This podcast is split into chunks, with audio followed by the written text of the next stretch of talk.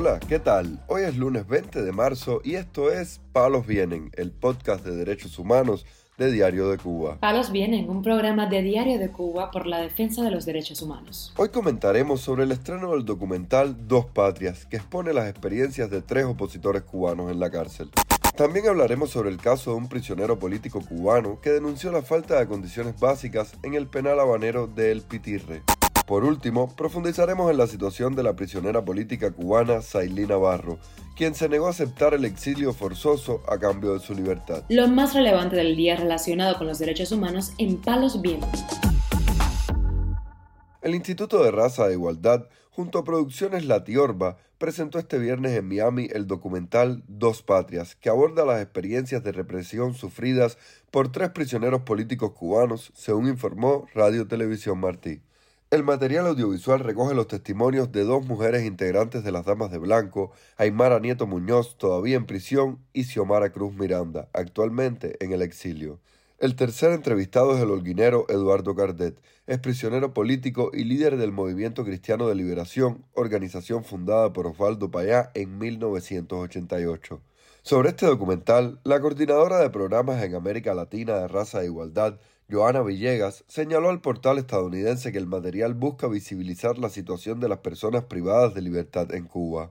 Villegas resaltó cómo esa organización, que trabaja con miembros de la sociedad civil en Cuba y en otros países de la región, ha ido creciendo en su constante denuncia del racismo, la falta de libertades y las violaciones de derechos humanos en América Latina. Mientras tanto, el prisionero político cubano Yacer Fernando Rodríguez González, quien se encuentra encarcelado en el centro penitenciario de máximo rigor conocido como el Pitirre en San Miguel del Padrón, denunció en declaraciones a Cubanet desde el penal las malas condiciones de vida de los reos.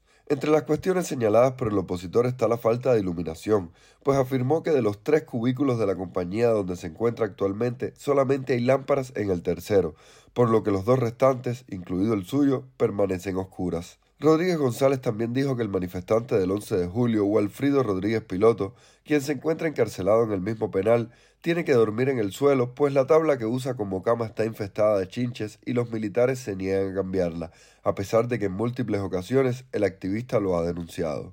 Otras cuestiones que señaló el prisionero político son el poco acceso a llamadas telefónicas, pues se lo permiten una vez cada 15 o 20 días, y la mala calidad de la comida.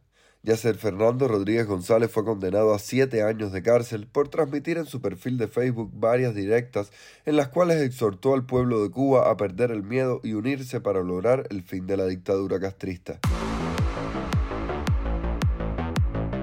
Palos viene. La dama de blanco Sailina Navarro, quien se encuentra encarcelada en la prisión de mujeres de Matanzas, reiteró su postura de permanecer en Cuba ante las presuntas coerciones de la seguridad del Estado que proponen el destierro a los sancionados por participar en las protestas del 11 de julio de 2021.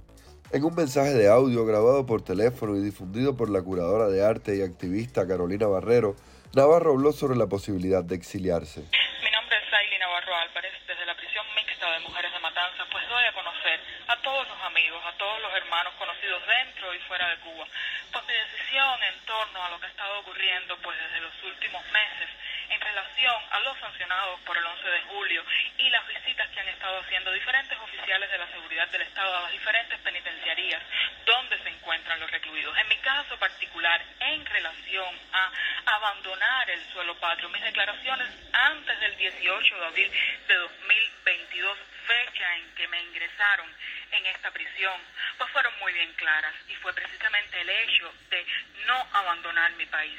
Decisión que no ha cambiado ni un ápice a pesar de que justo hoy, 18 de marzo, estoy cumpliendo 11 meses de injusto encierro. Siguen siendo las mismas hasta este, hasta este momento. Es mi derecho como derecho que tienen todos los cubanos de salir o no de su país. El mío y el de mi padre, Félix Navarro Rodríguez, pues continúa siendo el mismo. Permanecer en el suelo patrio, aún aunque la decisión sea extinguir las condenas que ambos diferentes tenemos impuestas desde principios de mayo. Un saludo a todos y que Dios los bendiga. Tras la liberación de 222 prisioneros del régimen nicaragüense y su deportación hacia Estados Unidos, crecieron los rumores en la isla sobre una posible salida semejante a los presos políticos cubanos. Las expatriaciones forzosas de presos políticos son una práctica usada con frecuencia por el régimen cubano y ejemplos de ello son la salida al exilio en 2010 y 2011 de gran parte de los condenados durante la Primavera Negra de 2003 y luego, en 2015, de otros 53 presos políticos durante la administración de Barack Obama. Recientemente sucedió semejante con el artista cubano Hamlet La Bastida y el activista Esteban Rodríguez. Sailí Navarro y su padre, el opositor Félix Navarro, fueron condenados a 8 y 9 años de prisión tras las protestas del 11 de julio de 2021.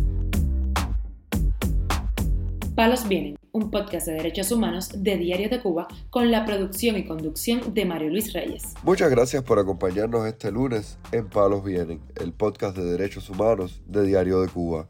Pueden escucharnos en DDC Radio, Spotify, Google Podcast, Apple Podcast, Telegram y SoundCloud. Yo soy Mario Luis Reyes, mañana regresamos con más información.